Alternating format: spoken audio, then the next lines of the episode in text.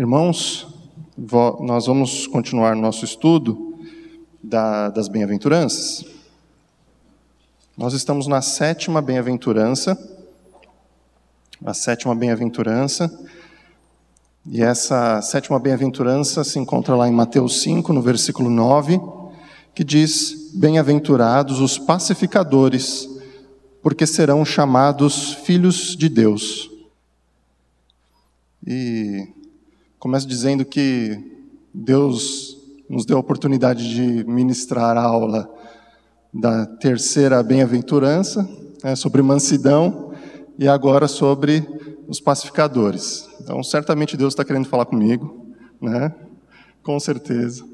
Mas não somente comigo, com todos nós, né, irmãos? E algo que até agora nós já precisamos ter em mente, meus irmãos, nós vamos colocar aqui um esquema das bem-aventuranças. É importante que isto já esteja consolidado né, na nossa mente por conta do estudo que nós estamos tendo. As três primeiras, está um pouco pequeno, mas é, ali está apenas resumido o versículo 3, humildes de espírito, versículo 4, chorar pelos pecados, e versículo 5, os mansos. Este bloco ah, se resume pelas necessidades espirituais.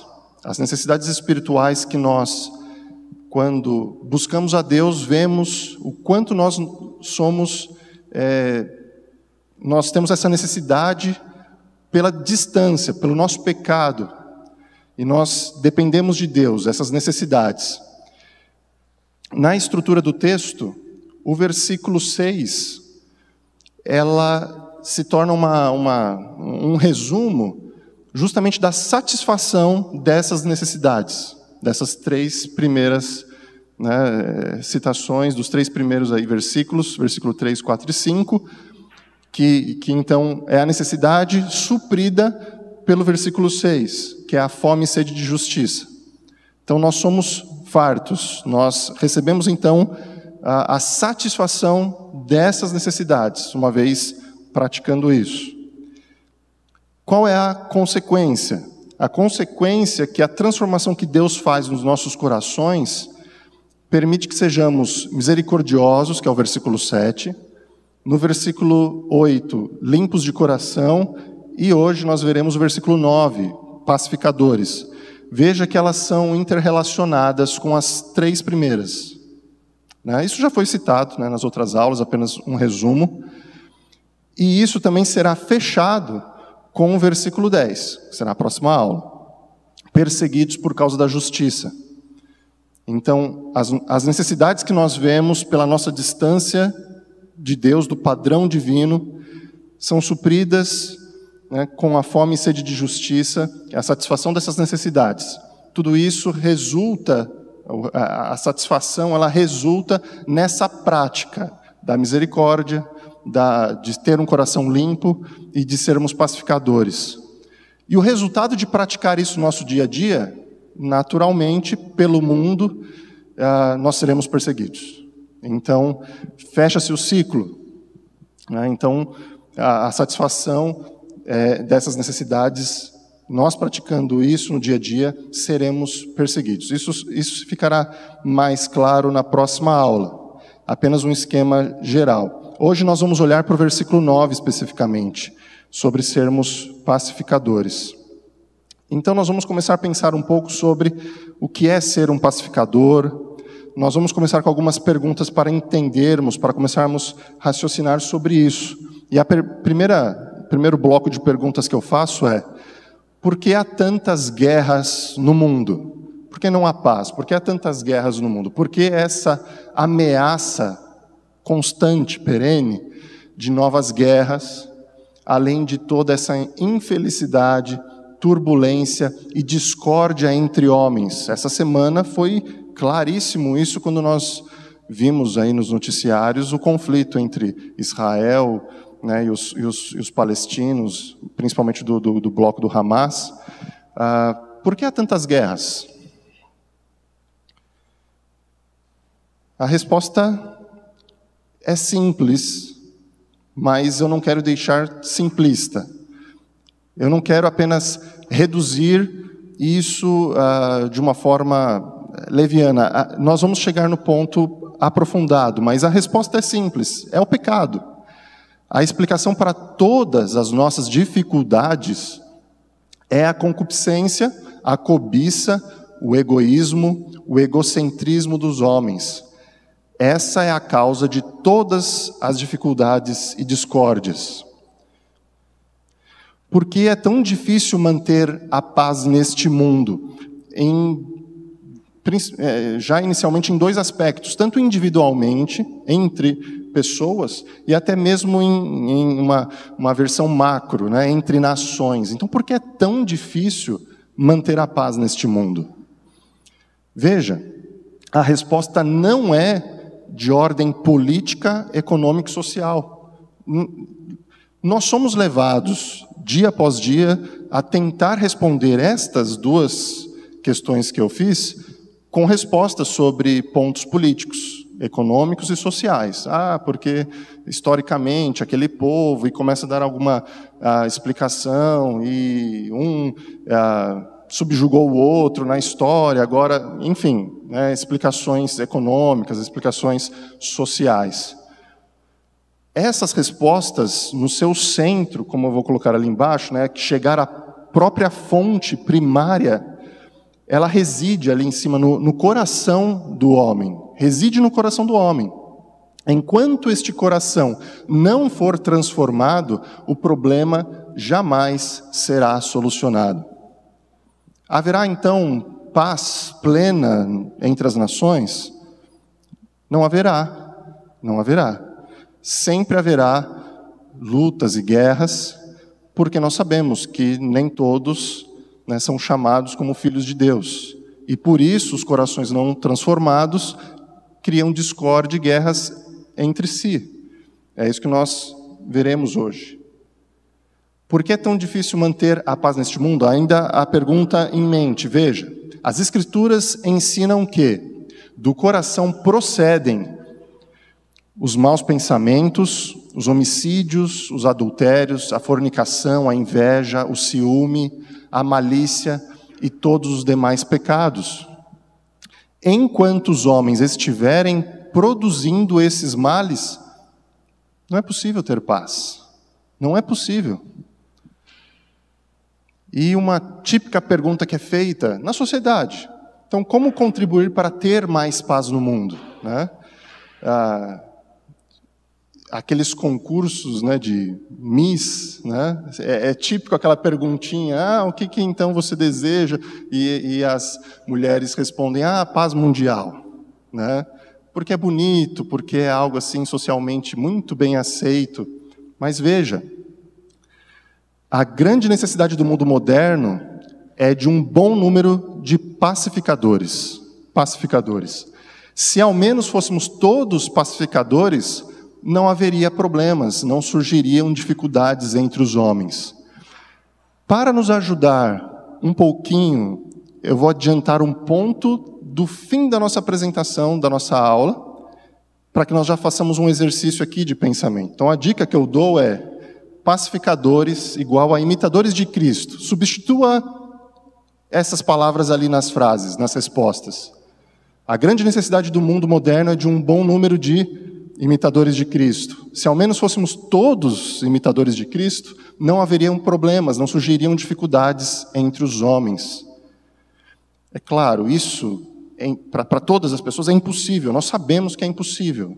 Sabemos que Jesus morreu pelos seus e não por todos. Então, naturalmente, haverá conflitos. Porém, certamente, se nos apresentássemos como um bom número, como está ali na, na resposta, né, uh, que a necessidade é um bom número de pacificadores ou imitadores de Cristo, o mundo seria completamente diferente, seria impactado por isso. Então, chegamos aqui num ponto onde nós vamos pensar o que é então, pois, um pacificador. De propósito, eu copiei o slide que eu apresentei quando nós falamos de mansidão. Porque não tem nada de diferente. Claro, nós vamos aprofundar a ideia, mas veja: uh, um pacificador, a primeira ideia que nós temos que ter é que isso, essa qualidade, essa característica, não é uma qualidade natural. Ah, e apesar de inicialmente isso parecer uma má notícia, mas eu vou dizer que é a, a melhor das notícias. Né? Porque se dependêssemos de nós, né, estaríamos perdidos. Graças a Deus, né, veja ali embaixo, né, no segundo bloco, que ah, essa qualidade de sermos pacificadores vem de Deus, vem do Espírito de Deus. Então, voltando lá em cima, não é uma qualidade natural, independente do seu temperamento natural e a sua psicologia. Não é indolência, tibieza ou complacência. Ah, no, no, aspecto negativo ou no seu aspecto positivo, que seria a gentileza ou o bom trato. Tudo isso nós falamos na aula sobre mansidão, né? Até recomendo os irmãos depois irem lá no nosso canal né, da, da igreja e reassistir todo o bloco de aulas né, para revisarmos esses pontos. Então, não devemos pensar tanto lá atrás a mansidão como também um pacificador, como alguém fraco, como alguém ah, de caráter fraco, de uma personalidade fraca, e também não é paz a qualquer preço. Ah, mas nós estamos falando de pacificador, não estamos buscando a paz? Sim, mas não a qualquer preço. Então, resumindo ali, é produzida pelo Espírito de Deus, é uma grande força de caráter, grande autoridade e poder, né? é, é uma pessoa que ela é defensora da verdade, disposta até morrer por ela. De fato, é uma nobre qualidade e virtude. Isso nós já vimos na outra aula. Então, agora vamos aprofundar esses pontos.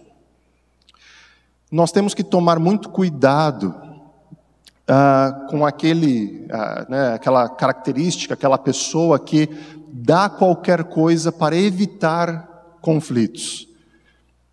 Pessoas complacentes e moleironas, ah, com frequência abrem mão da justiça e retidão então, normalmente, buscando uma suposta paz, abre-se mão da justiça.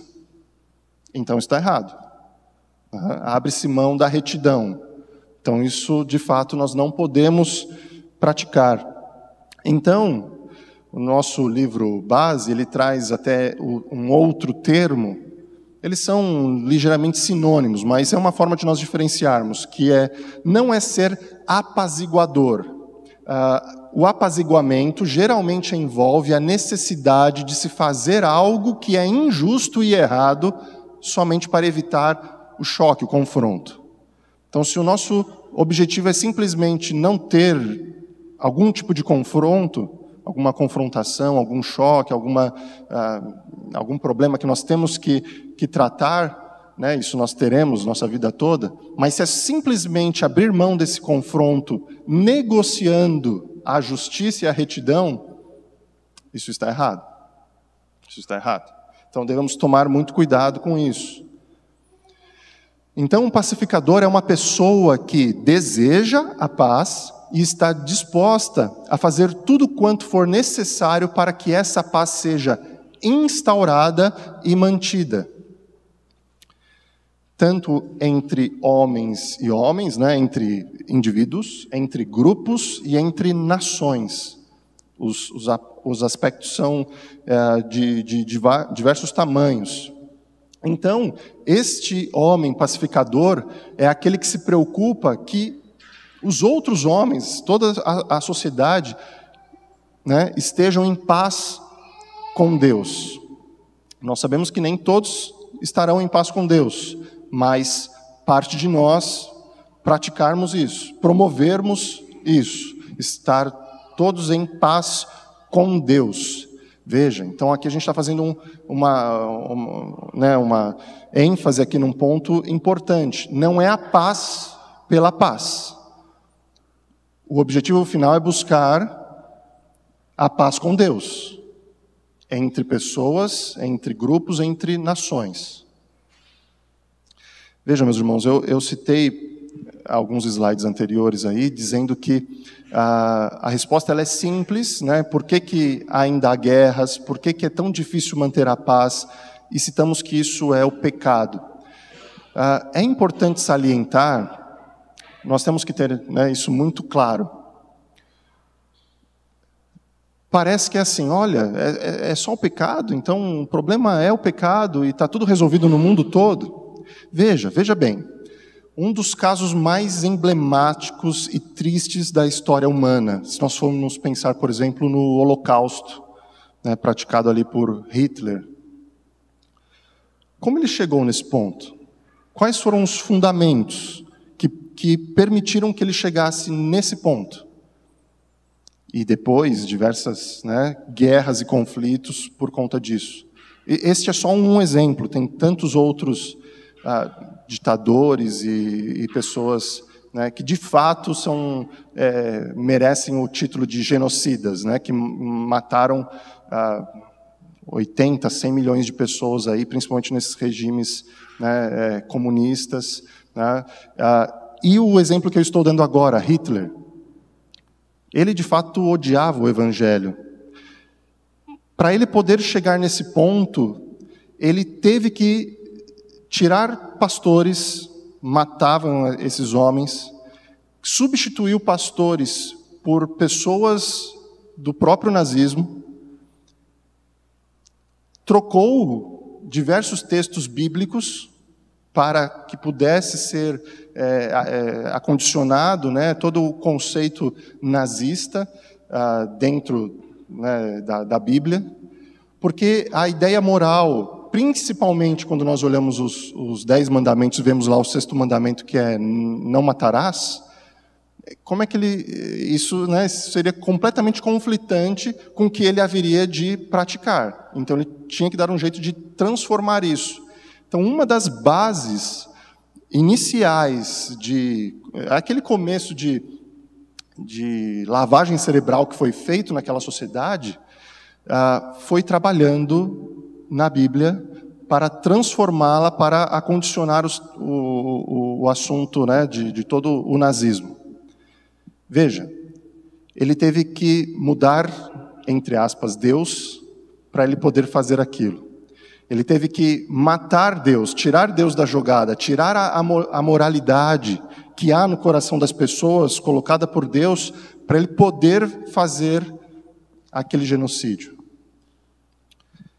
Então veja, se não é o pecado o centro né, dos problemas da humanidade, a Segunda Guerra Mundial praticamente teve origem né, em alguém que teve que mudar a Bíblia, distorcer a Bíblia para poder é, convencer pessoas a fazer aquelas atrocidades. Então, sim, sim, é, é uma resposta simples, mas não é simplista. É o pecado, de fato, o grande problema da sociedade. Vamos voltar aqui ao pacificador. Como nós vimos já nas outras aulas, é, Jesus trabalha numa sequência lógica de ideias, de construção de ideias, né, e de avanço ali, aprofundamento. Então, o pacificador, de fato, é o limpo de coração. Não é possível querer ser um pacificador se o coração não estiver limpo. Afinal, o indivíduo que não é dotado de coração puro, mas antes tem um coração cheio de inveja, ciúme e todos aqueles péssimos predicados que nós citamos nos slides anteriores, jamais poderá ser um pacificador. Jamais. O coração do homem precisa ser expurgado de todas essas misérias antes que o homem saiba o que significa ter paz. O pacificador é aquele liberto do próprio eu, dos interesses próprios e da preocupação consigo mesmo. Enfim, não é aquele que tem excessiva sensibilidade própria, não se deixa atingir por ofensas e não se põe em atitude defensiva. Uma pessoa que tem um coração cheio de inveja vai criar conflito com alguém os ciúmes, né, ou todos aqueles outros significados, né, adjetivos negativos, impactam nisso. A pessoa ela não se liberta de si mesma. Ela fica buscando os seus próprios direitos, digamos assim. Né? Não estamos falando de que, não devemos buscar a justiça.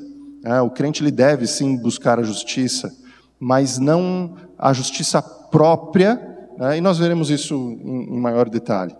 A atitude defensiva é um empecilho ao pacificador. Então nós devemos o quê? Nos afastar de perguntas como essas. Vejam, meus direitos estão sendo observados? Estou sendo tratado equitativamente numa situação de conflito? O que isto está fazendo contra mim? Como é que isso está me atingindo? Percebam que as, né, o foco é o eu, né, e não o outro, e não o evangelho, e não o bom testemunho, a glória de Deus. Então é isso que nós devemos fugir. Não devemos praticar isso. Devemos é, batalhar contra, contra essa característica que é natural, meus irmãos, é natural. Né? Nós citamos isso na aula sobre mansidão. Se nós achamos que nós já estamos num, num, num patamar, é, já acende uma luz amarela aí, porque, na verdade, todos nós estamos patinando em tudo isso aí, porque a natureza do nosso pecado faz com que nós olhemos para nós, ao invés do próximo ou de Deus. Quando pensamos assim, como essas perguntas acima, surge a necessidade de se entrar em guerra. Afinal, todas as pessoas estarão fazendo a mesma coisa. Se todos estão pensando em si mesmo, não tem jeito, eu entro em conflito com cada um, porque todo mundo está pensando em si mesmo. Não tem aquela pessoa que pensa no outro, vai abrir mão dos seus direitos pelo outro. Né? Então, isso é fonte de guerra. São atitudes que sempre conduzem ao desentendimento, às disputas e aos conflitos não é uma atitude de um pacificador. Então, meus irmãos, a conclusão, devemos o que? Ser inimigos do nosso próprio eu. O pacificador é aquele que já tomou consciência que, em um certo sentido, o seu eu é tão miserável e desgraçado, não, não se assuste com a palavra, ela é pesada mesmo, e isso é por conta do nosso pecado, né? Nós necessitamos da graça de Deus. No nosso, próximo, no nosso próprio pecado, nós estamos, de fato, desgraçados. É, é para ser pesado mesmo. Nós devemos odiar o nosso homem natural. Pergunte-se: odeio o meu eu natural? Essa é uma pergunta que tem que ser respondida. E se algum momento nós estamos respondendo que não, né, uh, eu me amo acima de Deus ou acima do meu próximo, ah, tem algo errado. Né? É justamente isso. Veja lá em Mateus 10, já deixei ali a transcrição, Nosso Senhor declarou, Mateus 10, 39, quem acha a sua vida neste mundo, perdê-la-á. Perdê-la-á. Então vejam, são três aspectos de uma nova visão que o pacificador deve ter. Acabamos de falar no slide anterior sobre o foco no eu. Devemos odiar o nosso homem natural. E também tem duas outras, dois outros aspectos, que é o pacificador tem que ter uma nova visão do próximo e do mundo. Em que sentido? Ah, quanto ao nosso próximo, né, o pacificador, ele não pode ser maledicente. Se ele está falando mal, ele está criando contendas. Isso não traz a paz, é um tanto quanto óbvio. Ele não é maledicente, mas sim misericordioso. E o seu único grande objetivo é promover a glória de Deus entre os homens. Então, sobre a visão do mundo, qual deve ser né, o seu objetivo? Promover a glória de Deus entre os homens, a paz entre os homens e Deus. Então, essas são as visões do, em relação ao próximo em relação ao mundo. O pacificador é o homem que se dispõe a deixar-se humilhar e que está pronto para fazer tudo e qualquer coisa a fim de que a glória de Deus seja promovida. É tão difícil isso, meus irmãos. É tão difícil isso. Né? Nós precisamos da graça de Deus, precisamos rogar a Deus e pedir para que Ele nos abençoe dia após dia nessa tarefa, todos os dias, porque quem naturalmente se deixa humilhar? Não é natural. O pacificador deseja isso, não é só também de levinho, é com tal intensidade que se dispõe a sofrer ofensas e injustiças, a fim de que a paz seja estabelecida entre os homens e a glória de Deus seja magnificada. O crente chegou ao fim de si mesmo, de seu autointeresse e autocontrole. Meus irmãos, é, vejam, né? Nós temos ali aula aos para os pré-adolescentes que estão estudando breve catecismo. Logo na primeira pergunta, qual é o fim principal do homem? Né? Que é glorificar a Deus e gozá-lo para sempre. Veja, está totalmente ligado com isso. Se, o nosso, uh, se a nossa visão de mundo não for a glória de Deus, né, é, nós não estamos praticando isso que nós estamos pregando. O crente, ele chegou ao fim de si mesmo. Qual é o fim de si mesmo? Qual é o objetivo da sua vida? É glorificar a Deus. O seu auto-interesse e autocontrole, o fim do seu auto-interesse e do seu autocontrole. É claro, um autocontrole no sentido do homem natural. Né? Nós somos ah, é, instruídos e trabalhados por Deus pelo seu Santo Espírito, um dos frutos do Espírito né, você ter ali né, mansidão, né, benignidade, bondade, né, longanimidade, isso é autocontrole, né, mas isso é fruto do Espírito. Esse sentido que eu estou citando é um autocontrole e interesse pessoais, o nosso próprio eu. Vamos lá. Outras aplicações que nós fazemos aqui. O pacificador aprende então, a não falar o que não deve. É um cuidado com a língua tremendo, tremendo. Devemos ter um cuidado com a língua. Né? Um dos textos ali de Tiago, controlar nossa língua para haver menos discórdia no mundo. Então, todo homem, pois, seja pronto para ouvir, tardio para falar, tardio para se irar. Então, é, e não estranhe, irmãos, eu estou colocando aqui algumas, algumas frases é, de aplicação né, é, do nosso dia a dia mesmo. E parece ser assim tão, né, tão, tão simples. André, mas está tá me dizendo para não replicar quando eu sou provocado? Meus irmãos, a gente tem que meditar nisso, a gente tem que relembrar né, é, que esse deve ser o nosso proceder no dia a dia. Não devemos replicar quando provocados, não devemos repetir informações quando soubermos que pode prejudicar outrem. Então veja, nem vou dar uh, andamento quando alguém quer falar algo contra nós, eu não vou dar trela a, essa, a esse conflito, né, sendo um pacificador. Como também, quando ouvir algo de outra pessoa, alguém falando de outra pessoa, você também não vai continuar propagando isso e causando mais contenda. É uma aplicação completamente prática de sermos pacificadores.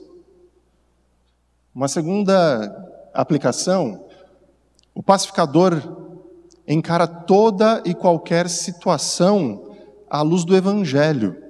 À luz do Evangelho. Em que sentido?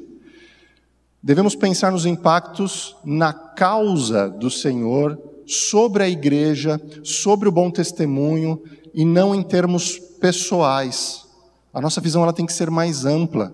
Será que esse nosso proceder ou essa, esse nosso embate, ele vai trazer glória a Deus ou ele vai trazer vergonha ao nome de Cristo? Isso deve ser sempre raciocinado. Se nós já estivermos exercitando isso, naturalmente já começamos a, a respirar um pouco mais, entrar menos nas brigas, né? não pela paz por si mesmo, não é isso Veja, nós estamos buscando a paz por darmos um bom testemunho do evangelho que nós seguimos.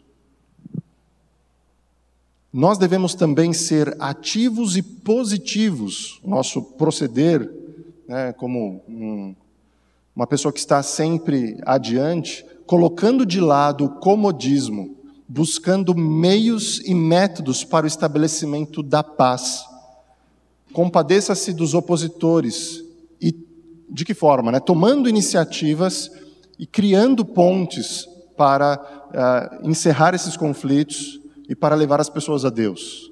Crie pontes, utilize essas uh, oportunidades do dia a dia uh, para justamente levarmos as pessoas ao Evangelho, né? como nós vimos pela, na mensagem agora, pela manhã. Né? Então, não devemos nos envergonhar, devemos usar aquelas oportunidades justamente para pregar as pessoas. Devemos é, ser ativos nesse sentido. E caminhando para o final, nós chegamos a algumas conclusões, e na segunda parte do versículo, né, versículo 9 aí de Mateus 5, bem-aventurados os pacificadores, porque serão chamados filhos de Deus. Vamos analisar isso um pouco mais a fundo, o que é ser uh, filhos de Deus. Sermos chamados significa pertencer. Então, somos chamados filhos de Deus. Nós pertencemos à família de Deus. Nós somos filhos. Se nós pertencemos a Deus como seus filhos, nós devemos o quê? Nos assemelhar ao nosso Pai. Né? Nós devemos parecer com Ele. Em Hebreus 13, 20, uma parte do versículo A diz que o Deus da paz, que tornou a trazer dentre os mortos a Jesus, nosso Senhor. Veja que a característica de Deus é apresentada como Deus da paz. Se Ele é um Deus da paz, nós devemos ser filhos que também promovam a paz. Devemos imitar todo o procedimento de Jesus Cristo, que é o príncipe da paz. Esse foi um dos dos nomes de Jesus, né, chamado como Príncipe da Paz. Voltando àquele ponto inicial, comentando um pouco mais sobre isso, quando nós falamos, né, ah, por que há tantas guerras, por que é tão difícil manter ah, a paz no mundo, então a resposta que nós chegamos aqui é que de onde procedem as guerras? Do homem, do pecado do homem, né, do pecado e de Satanás. O Deus da paz não se pôs a defender a própria dignidade, antes veio realizar entre nós a sua obra bendita. Deus estabeleceu a paz. Percebam, agora a gente está caminhando para uma comparação final que nós vamos fazer. Lembra que eu citei no início, dei aquela dica para que nós pensássemos como pacificador, como imitadores de Cristo? Agora nós estamos chegando neste ponto, onde nós vemos que se o próprio Deus, que é o Deus da paz, ele não é, ficou querendo defender a sua dignidade, é Deus, todo-poderoso, tá? todos os seus atributos, e ele não ficou ali se limitando. Né? É, é claro que isso tudo é uma linguagem humana, a gente não consegue nem expressar direito né, essa situação, mas veja, Deus não ficou exigindo ali a sua própria dignidade, o que, que Jesus fez? Teve que se, teve que se esvaziar. Né? Nós, nós chegaremos, chegaremos nesse versículo. Em seu filho, Deus se humilhou a fim de estabelecer a paz. Se Deus mesmo fez isso, nós, como seus filhos, seus imitadores, devemos praticar da mesma forma. Devemos ser filhos que promovam a paz, filhos que devem se humilhar, Nós, como seus filhos, apenas devemos repetir o que Deus já fez. Ser um pacificador é ser como Deus. É, entenda essa situação, né? não estou dizendo que nós devemos querer ser Deus, não é isso, né? não é aquela situação que Satanás né, é, teve aquele dilema. Nós aqui devemos imitar a Deus. Deus sendo Deus de paz, nós devemos ser filhos de paz. Nós devemos ser como, os, como o Filho de Deus que se esvaziou, nós devemos imitar isso também. Em Colossenses 1,20, uh, ah, nós vemos ali que Cristo fez a paz pelo seu sangue derramado na cruz. Né? É mais um dos diversos versículos que cita isso, que nós somos reconciliados por Deus, né? temos paz com Deus por conta do sacrifício de Cristo. Em Efésios 2, 14 e 15, nós vemos o seguinte texto: Porque Ele é a nossa paz, o qual de ambos fez um, e tendo derrubado a parede da separação que estava no meio, a inimizade, aboliu na sua carne a lei dos mandamentos na forma de ordenanças, para que dos dois criasse em si mesmo um novo homem, fazendo a paz.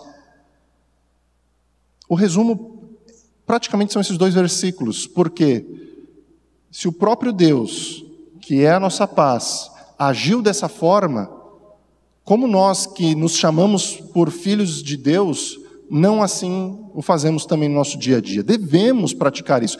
Devemos almejar, desejar e lutar contra o nosso próprio eu, porque isso, como nós já vimos aqui, não é natural. Nós devemos nos esforçar nesse sentido e, obviamente, pedir a iluminação de Deus para isso.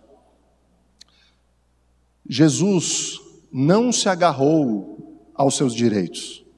Não se agarrou aos seus direitos. Ele tinha direitos. A segunda pessoa da Trindade, o próprio Filho de Deus, aquele que, pela Sua palavra, cria todo o universo. Será que ele tinha direitos? Todos os direitos, né? Todos. E ele não se agarra a seus direitos. E nem se apegou às prerrogativas da deidade e da eternidade. Ele se esvazia dos seus atributos divinos para vir aqui viver como nós. Mas isso é tão básico, né? Nós ouvimos isso todos os domingos. Irmãos, isso tem que fazer é, todo sentido na nossa vida prática do dia a dia. Antes humilhou-se a si mesmo, veio a este mundo como homem, humilhou-se até a morte por crucificação. Lembrando, já vimos diversos sermões sobre isso já vimos aulas que não foi uma morte. Se fosse simplesmente morte, já seria terrível para o Filho de Deus, mas ainda foi a morte de cruz, a mais vergonhosa e horrenda da época. Ah, então ele foi feito vergonha em nosso lugar. Né? Deus não suporta vê-lo, né? vir o seu rosto do seu filho crucificado. É vergonhoso. Então veja que quando nós relembramos isso, isso ainda fica mais pesado. E se ele não se agarrou aos seus direitos, ele se humilhou, por que nós estamos batendo nessa tecla? Porque é isso que nós devemos fazer no nosso dia a dia.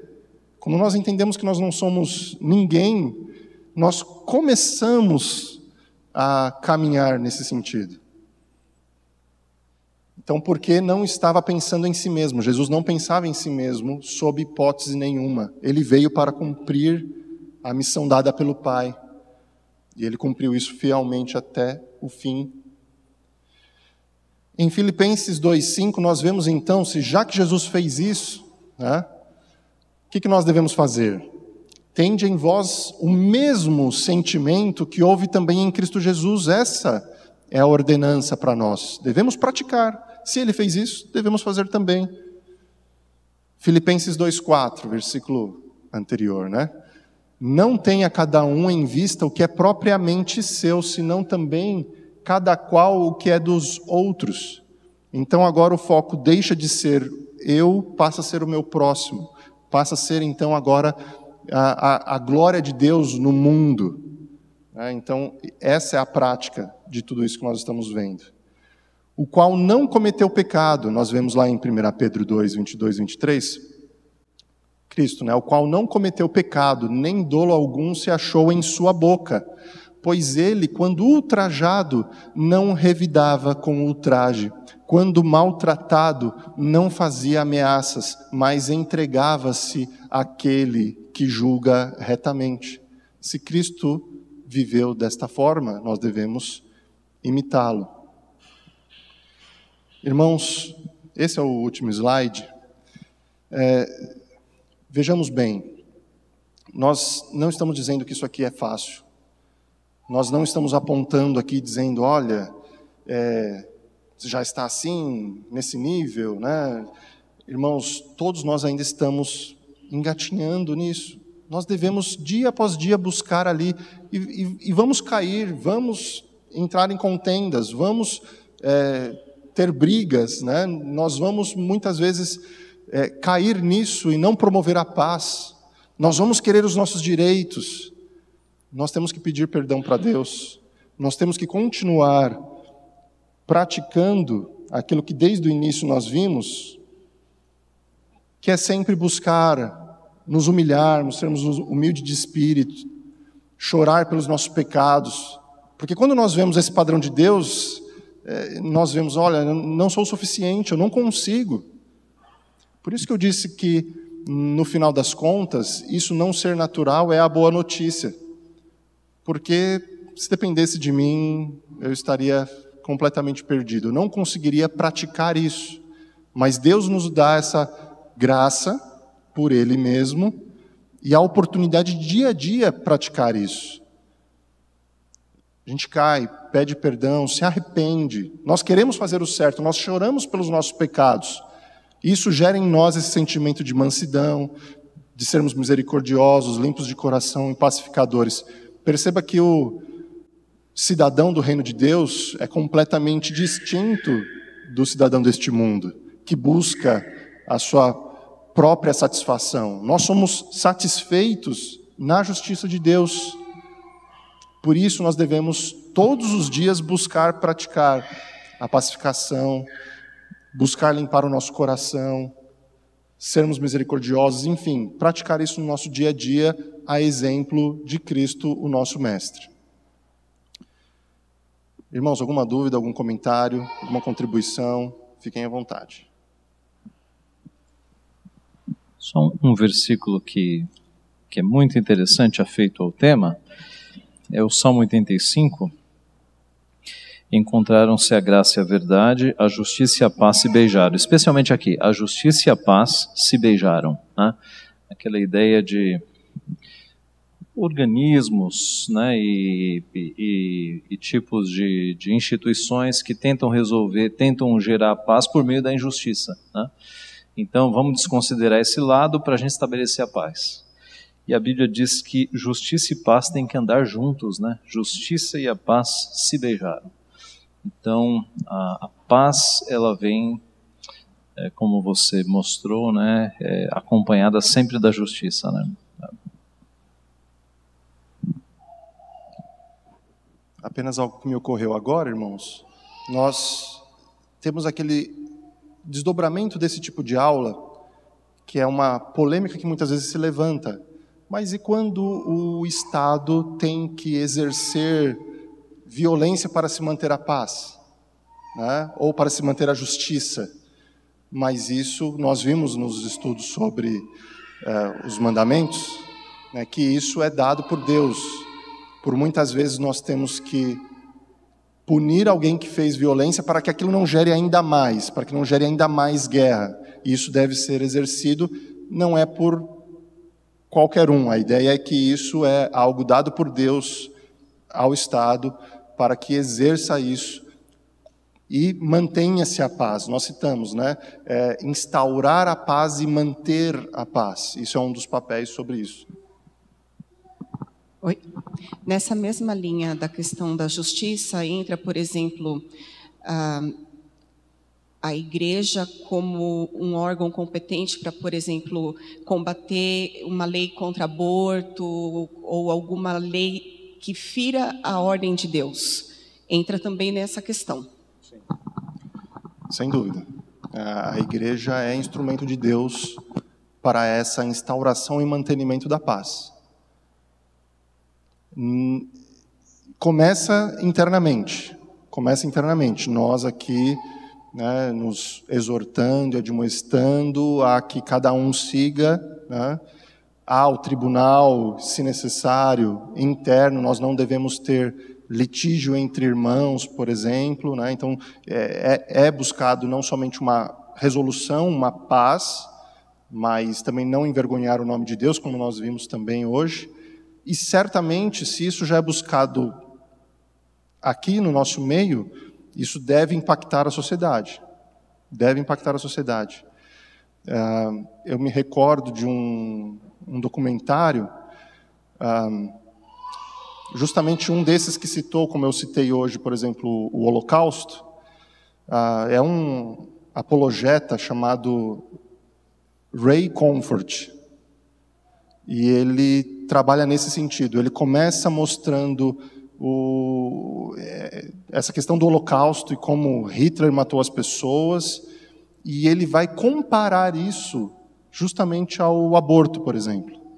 Né? Então, da mesma forma que ele teve algumas atitudes, as pessoas que decidem a, a realizar o aborto têm atitudes paralelas, né, o que foi a esse genocida. Então, até entendido como o aborto como o genocídio da era moderna, quando nós né, é, não estamos aí no mundo e, e o mundo pratica isso né, deliberadamente.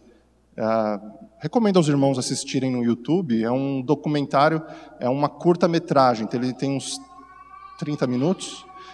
E, se eu não me engano, é 180, alguma coisa assim. 180 graus. 180 graus, um debate sobre o holocausto, algo sobre isso, né? o, o aborto. Agora não me recordo. Mas é muito bom. E ele vai conduzindo as pessoas nisso. Também relacionado ao sermão que nós tivemos pela manhã. Não é pregado ali por ele, ah, é, Deus te ama, né? Ele mostra como as pessoas estão pecando diante da, da, dos dez mandamentos e prega o evangelho. É interessantíssimo. Eu recomendo os irmãos assistirem esse documentário. Mais alguma colocação, irmãos? Comentário, pergunta? Vamos encerrar então nossa aula. Vamos orar. Grandioso Deus, nós só temos agora a lamentar, ó Pai, o nosso estado natural, bélico, ó Pai, que por nosso ego, egocentrismo, ó Deus, e nosso pecado, nós lutamos, ó Pai, com, com este padrão divino, e nós sabemos que nós somos incapazes, ó Deus, de praticar isso por nós mesmos. Então, o nosso pedido, Senhor, é, é rogar a Ti a Tua misericórdia e a Tua graça sobre as nossas vidas. Sabemos, ó Deus, que já temos a salvação em Cristo Jesus, e pedimos que isso, ó Deus, se desdobre no nosso proceder do dia a dia, em frutos do Espírito, em pessoas, ó Deus, com essas características do cidadão do reino dos céus. Nós dependemos totalmente de Ti para isso, mas ficamos felizes porque o Senhor é quem nos capacita e nos permite isso, ó Pai. Ainda teremos a influência do nosso pecado, mas rogamos a Ti que dia após dia, Deus, possamos avançar na santificação, amando o Senhor sobre todas as coisas e também amando o nosso próximo e, e vivendo a Deus para glorificar-te, ó Pai. E assim nós oramos, agradecendo a Deus o perdão pelos pecados e o fazemos em nome de Jesus. Amém.